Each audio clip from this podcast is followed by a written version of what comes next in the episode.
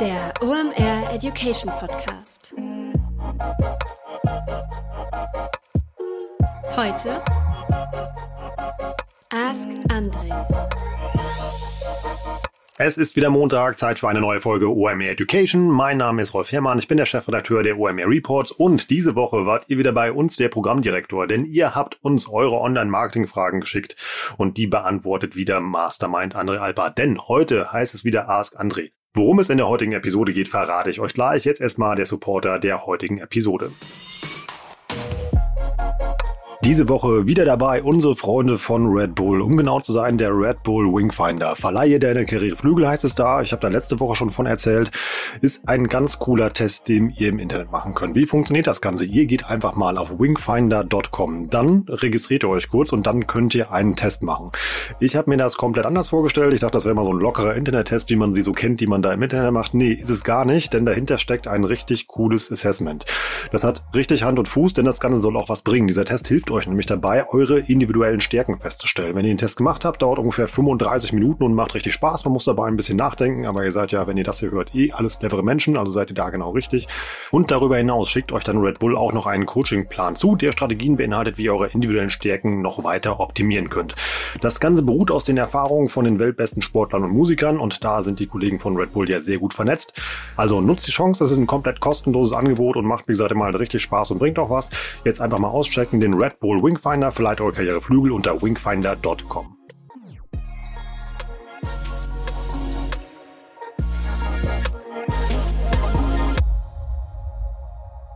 Über die heutige Ask Andre Episode könnte man fast Heimspiel rüberschreiben, denn ihr habt uns SEO-Fragen geschickt. Ich glaube, wenn man irgendwie bei Wikipedia nach SEO sucht, ist da ein Foto von André. Da kennt er sich ja wirklich mega gut aus, unter anderem natürlich. Und ihr habt uns noch eine Frage zu Voice geschickt. Das finde ich persönlich ganz interessant, denn darüber wusste ich noch relativ wenig, beziehungsweise was André da raushaut. Das ist wirklich spannend. Okay, natürlich verrate ich euch am Ende auch wie immer, wer die OMR Reports gewonnen hat, denn die Fragensteller bekommen ja wie immer einen OMR Report ihrer Wahl for free, wenn es ihre Frage in die Episode geschafft hat. Und wir schalten jetzt direkt nach Berlin zu Mastermind André Alpa. Viel Spaß! Hallihallo, Hallöchen. Moin, moin. Ihr seid hier bei Ask André. Die Frage, die wir jetzt abarbeiten, kommt vom Alexander Haas. Der hat die uns per E-Mail geschickt. Und zwar fragt Alexander, wir haben ein Alexa-Skill für Sleep Meditation gebaut, der nach einem Jahr organisch circa 120.000 Downloads hat und 250.000 Daily Average User, also ungefähr zweieinhalbtausend Leute nutzen das Ding täglich. Wir experimentieren nun immer etwas rum, um Nutzer zu akquirieren, haben aber bislang noch keine effektive, effektive Methode entdeckt. Habt ihr eine kreative Idee oder gibt es dafür schon ein Best Practice? So, ähm, bei allem, was das Thema Voice angeht, frage ich Freunde von mir aus Berlin, die Firma dazu nennt sich Beto, B-E-Y-T-O. Die sind eigentlich Profis zum einen äh, für diese ganzen äh, Voice Assistant Themen, aber ähm, eben auch meisterhaft in diesem ganzen Alexa und Google Assistant Themen. Die kann ich auf jeden Fall empfehlen, äh, zu solchen Themen äh, anzusprechen, zu kontaktieren. Die haben auch super spannende Studien zum Thema Voice, also beto.com mal anschauen. Da gibt's verschiedene Studien und Whitepaper zum Runterladen. Da findet man allerlei ähm, zum einen zu von von äh, Marketing-Fragestellungen für Voice-Themen, aber eben auch äh, rund ums Thema äh, Voice User Interface Design und sowas. Ähm, die Kernherausforderung beim Marketing für so einen Alexa-Skill ist, ähm, dass es eben keine effektive Methode gibt für das Tracking, woher die Nutzer kommen. Das heißt, man kann Besucher draufschaufeln auf die Landingpage zum Skill, ähm, aber es ist halt einfach extrem also das ist einfach nicht möglich und nicht vorgesehen im aktuellen äh, ja, Lebenszyklus-Moment des, des äh, Skill Stores, also des App Stores für Voice Skills bei Amazon, ähm, dass da irgendein Tracking funktioniert für die Anbieter der Skills. Ähm, mit anderen Worten, man muss eigentlich darüber arbeiten, dass man eben versucht, irgendwo eine ähm, Affinität zu den Geräten festzustellen, also zu den Devices, zu den äh, Amazon Alexa äh, Smart Speakern oder anderen Geräten, die dafür taugen. Und dann muss man eben sozusagen, entweder man geht darüber, das ist der eine Weg, und der andere Weg ist über das Thema zu gehen. Ähm, das heißt, wenn man jetzt reingeht ins Thema irgendwie PR oder so, und dann könnte man eben gucken, äh, findet man eigentlich Webseiten, die mit dem Thema Sleep Meditation zu tun haben und kann man eben gucken, dass die einen spannenden Bericht schreiben über den Alexa-Skill für dieses Thema. Und genauso gibt's halt eben Webseiten, die äh, setzen sich mit den Geräten auseinander, also mit Alexa, äh, Echo Dot oder sonst irgendwas und geben dafür Tipps und dann kann man eben versuchen, dort reinzukommen mit einem Artikel und zu sagen, hier eine, eine Anwendung von deinem ähm, Alexa, ähm, Echo, was auch immer, ähm, könnte eben sein, dass du das für Schlafmeditation benutzt, wenn du das Ding im Schlafzimmer stehen hast. So, also PR könnte ein Weg sein. Ähm, dann ist kann man auf jeden Fall über Paid Social arbeiten. Das heißt, wenn man äh, daran investieren möchte, ähm, kann man sicherlich ähm, über Affinitäten gerade zu den Devices und zu den Themen Paid Social schalten, nach der gleichen Logik eigentlich wie eben an dem PR-Beispiel gezeigt. Ähm, es gibt bei, äh, es gibt sicherlich passende Influencer in dem Bereich, also Leute, die regelmäßig über das Thema sprechen. Da kann man eben gucken, wenn es eben PR nicht ist. Vielleicht gibt es da Methoden, die man äh, mit Einsatz kon konkreter finanzieller Mittel machen kann, also so eine Art klassisches Influencer-Marketing. Ähm, was ich auf jeden Fall machen würde, ist eine, eine Website, also eine Landingpage erstellen äh, zu dem Skill in zumindest mal Englisch oder Deutsch. Ich weiß nicht genau, welche Sprachregion ihr targetet dann gibt's, ähm, kann man eben sozusagen versuchen, Besucher auf dieser Seite, da kann man nämlich dann auf der eigenen Seite, kann man dann eben schon besser tracken, woher die User kommen. Ähm, der Nachteil, den man natürlich durch so eine Landingpage hat, ist, wenn man dort erstmal die Leute hinsteuert, dass es dann eben noch ein Klick weiter ist, bis das Ding eigentlich installiert ist. Das heißt, es wird halt eben noch mal eine Conversion-Zwischenstufe geben, dass jede davon kostet meistens in der Regel Conversions. Also insofern ähm, ein Vor- und Nachteil, aber grundsätzlich die Erfahrung von den Kollegen von Beto, die ich zu dem Thema befragt habe, die war eben eine klare Empfehlung, dass man eben etwas dazu haben sollte. Ähm, dann gibt's äh, bei Facebook auch passende Communities, die sich mit dem Thema beschäftigen. Ich glaube, die sind ganz, ganz wichtig ähm, äh, ja, Google Ads, wenn, wenn man das äh, machen kann oder sich leisten kann und möchte, glaube ich, passt auf jeden Fall auch. Ähm, ich glaube, ich würde da eher spitz rangehen, weil eben das, allgemeine Bedürfnis doch ziemlich breit ist. Ähm, aber auch dort kann man eben ja versuchen einzugrenzen. Ähm, und dann gibt's eben ja Testberichte, aber das würde ich quasi, also es gibt so manchmal so Testseiten für diese ganzen ähm, äh, Smart Assistants, die können auch ein relevantes Tool sein. So, wenn man etwas hat, wo man wirklich, wirklich investieren könnte, dann ist eine spannende Sache, ist, dass man auf dem Fire TV von Amazon Werbeflächen buchen kann. Allerdings sind das meistens schon wirklich große Beträge, also eher 10.000 aufwärts die Woche. Dort kann man dann Skills bewerben und die sind natürlich dann dadurch, dass es alles im Ökosystem von Amazon ist, extrem effizient. Aber die Frage ist eben, ob und wie und wo das Sinn macht. Und dann kann man eben gucken, was kann man in Social Media so machen mit passenden Pages und Communities? Kann man da irgendwelche Gewinnspiele machen oder gibt es irgendwelche Foren, in denen man aktiv sein kann und fragen kann nach Verbesserungsvorschlägen oder sowas in der Richtung? Ähm, das, was das Allerwertvollste in der Regel ist, was wirklich sozusagen echte, echte, die Zahlen echt und spürbar erhöht, ist ähm, ähm, eine, eine Bewerbung des Skills im Alexa Newsletter. Also die, quasi der, der, der Skill Store, dort wo man sich die Skills runterlädt, der hat einen Newsletter dazu. Und wenn man dort reinkommt, das ist halt wirklich ein, immer ein Kicker. Ähm, das ist natürlich das Problem, dass das im Prinzip Editorial Content ist. Also das sind Leute, Redaktionsleute, die sich das eben äh, ausdenken. Man kann sich dort nicht einkaufen, sondern man kann halt nur hoffen, ähm, äh, dass man da äh, drauf kommt. Ähm, was kommen könnte, was spannend ist, ist in den USA gibt es sogenannte Quick Links. Das ist so eine Art äh, Link, der kann eben über eine Website, über Social Media oder über Mail kommen. Und im Prinzip was dieser Link dann macht, ist den ein Alexa-Skill auf einem Gerät starten. Und da wird es anscheinend auch so sein, dass man über den, oder ist es in Amerika aktuell so, dass man über einen Parameter den Ursprung des Nutzers mitgeben kann. Ähm, das ist auf jeden Fall ein super spannendes Ding, worauf, wofür man äh, sozusagen äh, die Augen offen halten sollte, wann das hier herüberschwappt.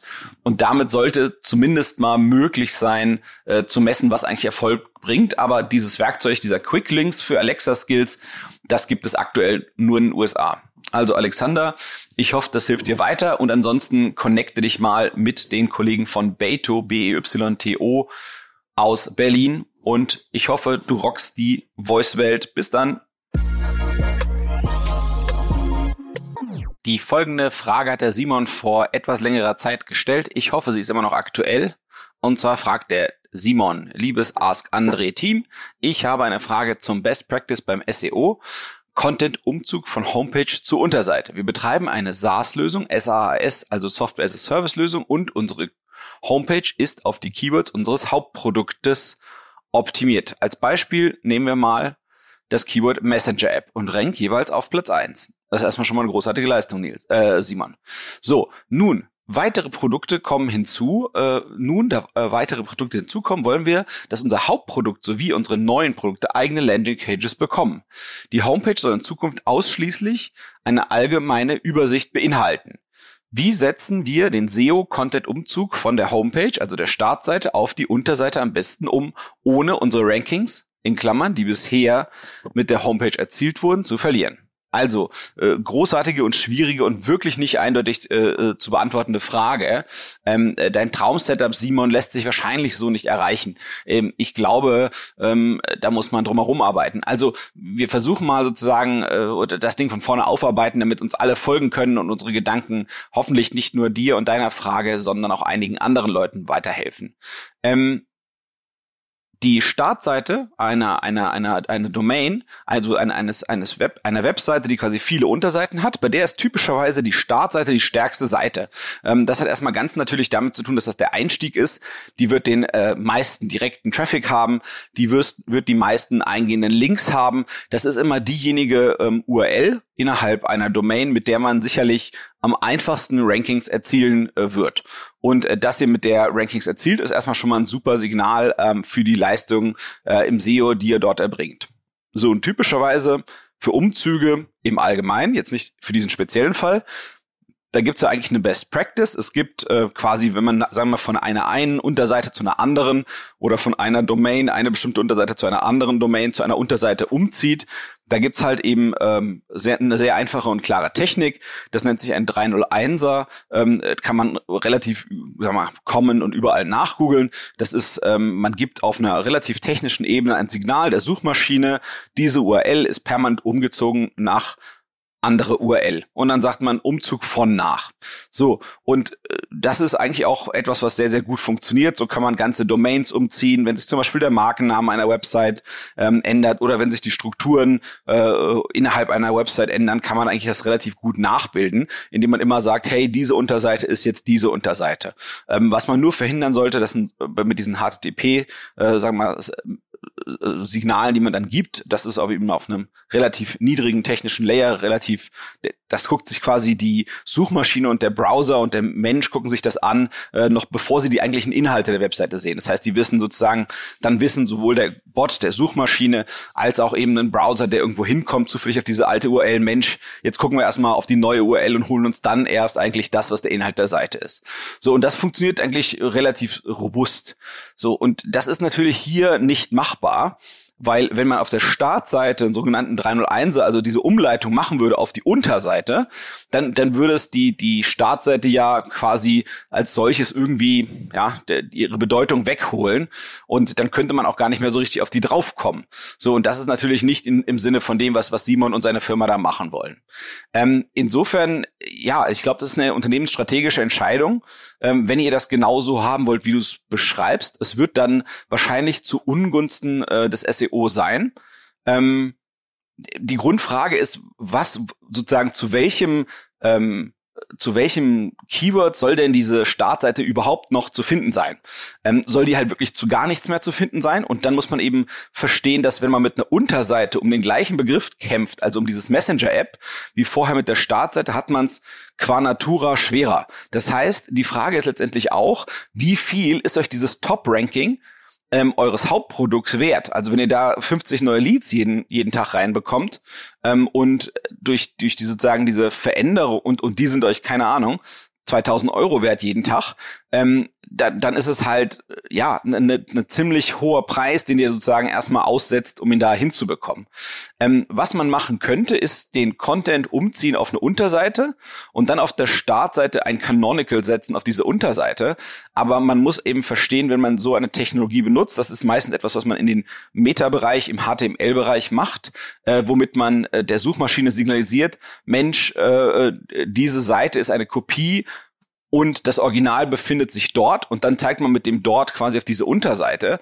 Das gibt natürlich total irritierende Signale der Suchmaschine, denn du willst ja möglichst gleichberechtigt die anderen Unterseiten für die anderen Produkte machen. Also insofern, äh, es gibt eigentlich keine schöne Option. Ja? Ähm, man gibt quasi an der Stelle, wenn man das genauso macht, wie du es beschreibst, gibt man die Option, die Handlungsmöglichkeit auf, mit der Startseite eigentlich auf generische Begriffe zu ranken, weil du eben sagst, Mensch, die ist halt nur noch eine Übersicht und nach einer Übersicht, äh, sagen wir mal, ein Überblick über euer Produktportfolio, darüber will sich wahrscheinlich kaum jemand informieren, äh, beziehungsweise diejenigen, die kriegst du sowieso auf die Startseite und die generischen Begriffe, auf die findbar sich selber zu machen und sein Unternehmen, das ist ja ähm, das sozusagen, was, was eine Herausforderung ist.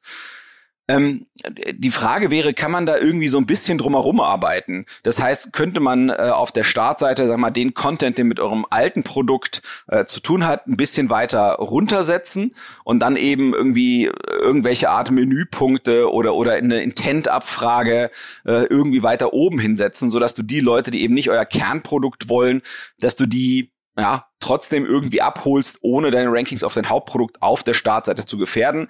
Das ist eine offene Frage, müsst ihr mal klären, ob das funktioniert oder nicht. Ähm, Im Prinzip, was, was eben auch gefährlich ist an, an, diesem, an diesem Umzug, den du da beschreibst, ist, äh, zuvor war, war letztendlich in, in den Augen der Suchmaschinen ähm, de, eure Domain ähm, und die gesamte Seite sehr, sehr spezifisch. Ja, Die hat sich eben um dieses eine Thema gedreht, Messenger-App oder was auch immer das ist. Und ähm, sobald da jetzt andere Inhalte dazukommen, zu vielleicht anderen, aber verwandten, aber trotzdem anderen Themen, dann verliert natürlich auch die Gesamtdomain ihre Spezifität. Und dann äh, ist der Suchmaschine vielleicht gar nicht mehr klar, Mensch, hey, diese Domain ist halt super fokussiert auf das eine Thema und deswegen halte ich sie für so wertvoll, dass ich sie auf Platz eins setze. Das heißt, man muss eben auch da nochmal gucken, ähm, wie, wie will man diesen Spezifitätsverlust kompensieren? Ähm, was funktionieren könnte, ist, dass wenn ihr diese Produktunterseiten macht, ihr da drunter nochmal Content ausbaut für die jeweiligen Themen, dass die dann vielleicht nochmal, keine Ahnung, fünf oder zehn passende thematische Unterseiten bekommen, damit die Suchmaschine erkennt, okay, hey, die Domain äh, vom Simon, die ist zwar jetzt nicht mehr ganz so super spezifisch, aber dafür gibt es zu dem Thema Messenger-App jetzt nicht mehr nur eine Seite mit sehr gutem Content, äh, sondern jetzt so zehn Unterseiten mit äh, total super Content zum Thema. Das heißt, ich halte den immer noch für, für sehr toll und sehr wichtig. Ja? Also im Prinzip eine unternehmensstrategische Entscheidung, die ganz stark davon abhängt, wie viel wert euch dieser generische Traffic auf der Startseite ist. Ähm, man, man muss immer sehen, es könnte auch einfach komplett andere Möglichkeiten geben, ähm, äh, das zu machen, was ihr da vorhabt. Man könnte zum Beispiel die neuen Produkte auf, auf neue Domains draufpacken. Ähm, man kann eben diesen, diesen, sagen wir mal, ein bisschen den Intent, mit dem die Leute auf die Startseite kommen, falls er zu Unterthemen passt, eigentlich auch äh, ja versuchen direkt umzuleiten, ohne den Content umzusetzen. Und wenn man den Content umsetzt, dann macht es auf jeden Fall Sinn, versuchen zu, zu kompensieren. Ähm, das heißt, dass man da eben ja sowohl die On-Page Seite, also sprich Inhalte, Umfang, äh, äh, ja, Qualität der Inhalte, dass man das alles ausbaut und versucht auch noch Off-Page-Signale in die jeweiligen Produktunterkategorien zu bekommen. Also insofern eine knifflige Sache, wo es auf jeden Fall wackeln wird, wenn man äh, diese Option zückt, die der Simon da haben möchte. Ähm, und ich hoffe, du hast ein paar Ideen, wie du das ein wenig auffangen kannst und wie du das einordnen kannst und wie sich das dann einrütteln könnte im besten Fall. Kurze Unterbrechung in eigener Sache, danach geht's weiter. Wir haben nicht nur Black Friday bei OMR, sondern wir haben die Black Week, also willkommen zur fünften Online-Marketing-Jahreszeit des Jahres. Wir haben richtig krasse Deals für euch zusammengeschraubt. Zum einen gibt's 40% auf die Academy-Tickets. Ich habe euch die Academy ja schon mal vorgestellt. Das sind die praxisnahen Module, die ihr über zehn Wochen besucht und wo ihr nachher wirklich als Profis aus der Sache rausgeht. Also diese kleinen, sehr praxisnahen Ferienstudiengänge sind das. Ähm, die gibt's zu Facebook und Instagram Advertising, SEO, E-Mail-Marketing, Google Ads und auch für Digital Analytics. Und auch bei meinem Baby, bei den den OMR Reports haben wir einen richtig krassen Deal für euch. Ihr bekommt die ganze Woche über die OMR Reports zum halben Preis. Also ihr bekommt 50% Discounts auf eure einzelnen Reports und auch für das Sparpaket. Das heißt, immer das 4 für 3 Paket, wo ihr vier Reports und Preis für drei kriegt, haben wir noch einen richtig Special Deal rausgehauen. Geht doch einfach mal auf omr.com slash report, guckt euch da die Reports an. Da ist auch gerade ein ganz frischer, und zwar Instagram Marketing haben wir geschrieben. Richtig, glaube ich, der umfangreichste, den wir gemacht haben. 172 Seiten, ähm, richtig viele Cases dabei, Experteninterviews, zum Beispiel Paul Ripke ist da mit drin, an Kathrin Schmitz, wir haben mit Baby One geredet, geredet. Snox und und und lohnt sich richtig. Also clever sein, die Black Week Deals im OMR Education Bereich mitnehmen und jetzt wieder mitten rein in die Folge mit André.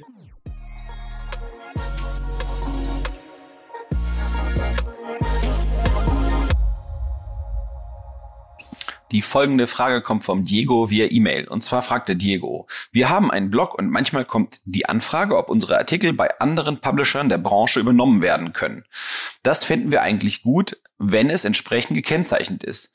Aber welche Maßnahmen müssten die Publisher ergreifen, um Duplicate Content zu vermeiden und was wären die besten Wege, um nicht nur zu zeigen, dass der Artikel von uns ist, sondern auch SEO-technisch, also für die Suchmaschinenoptimierung, einen Mehrwert für uns zu gewährleisten?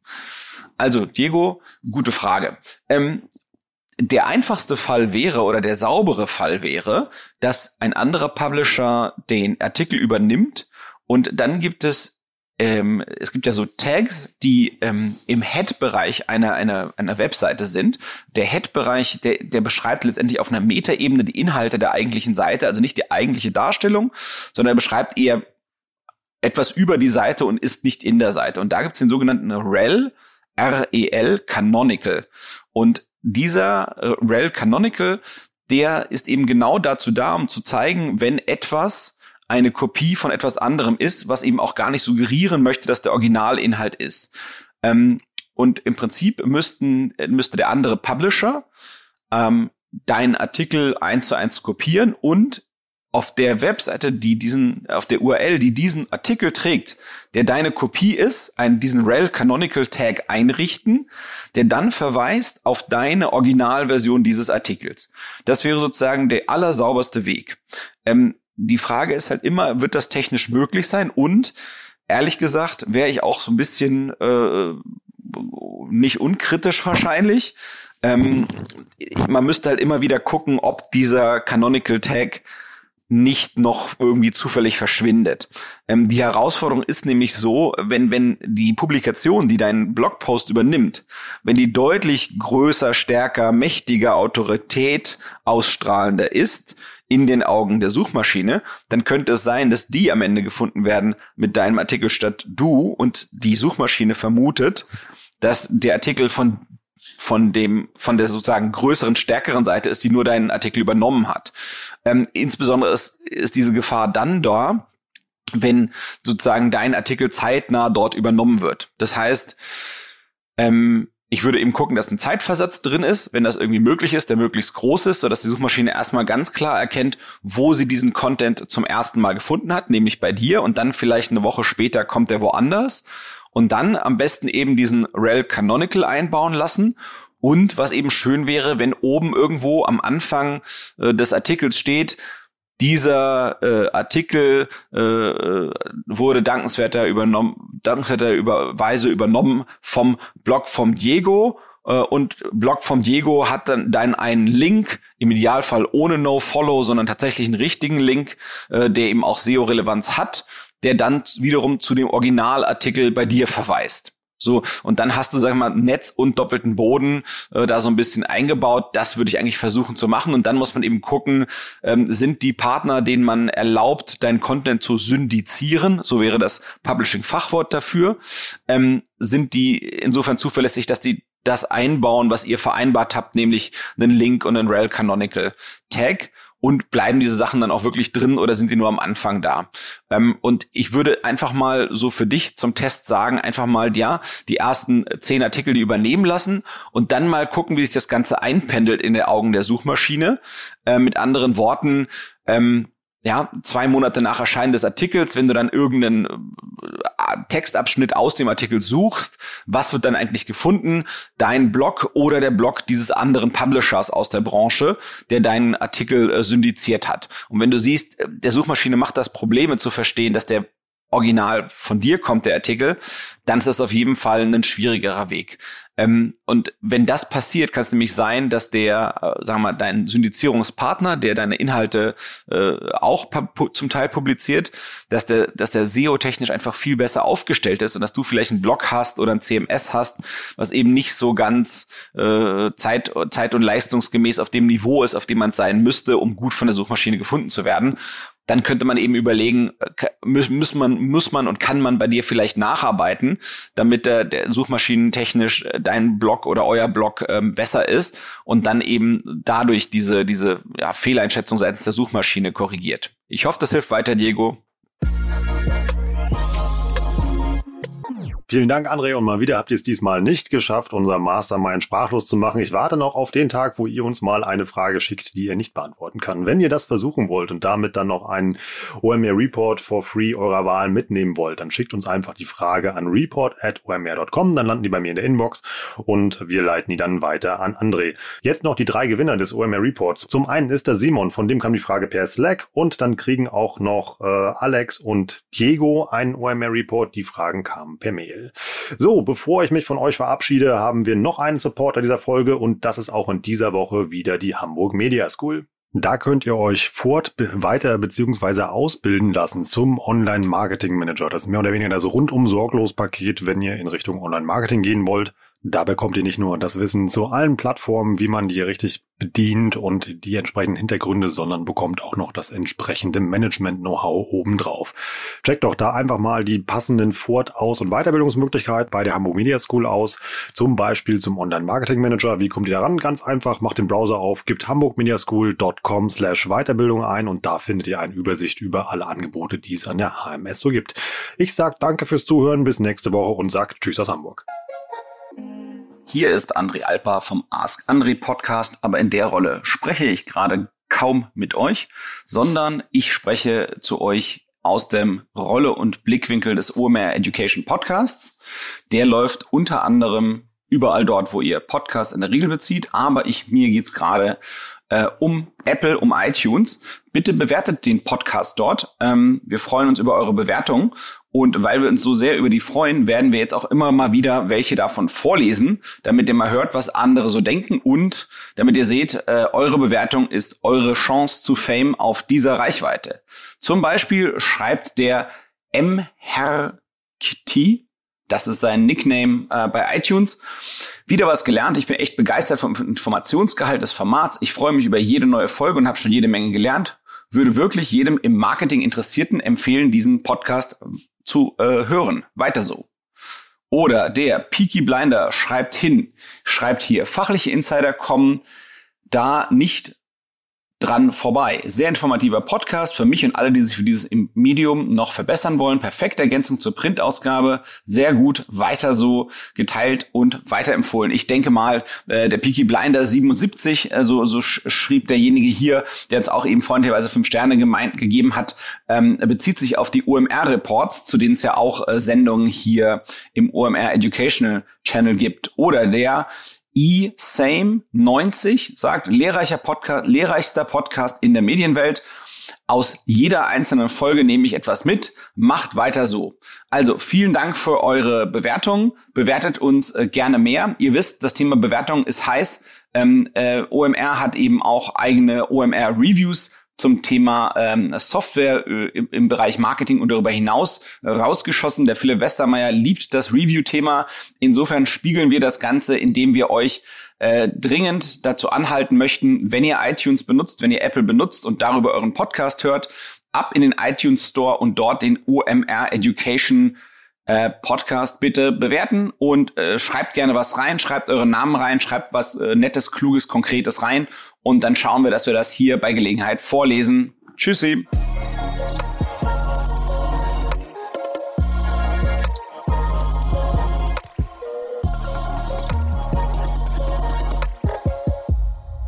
Dieser Podcast wird produziert von Podstars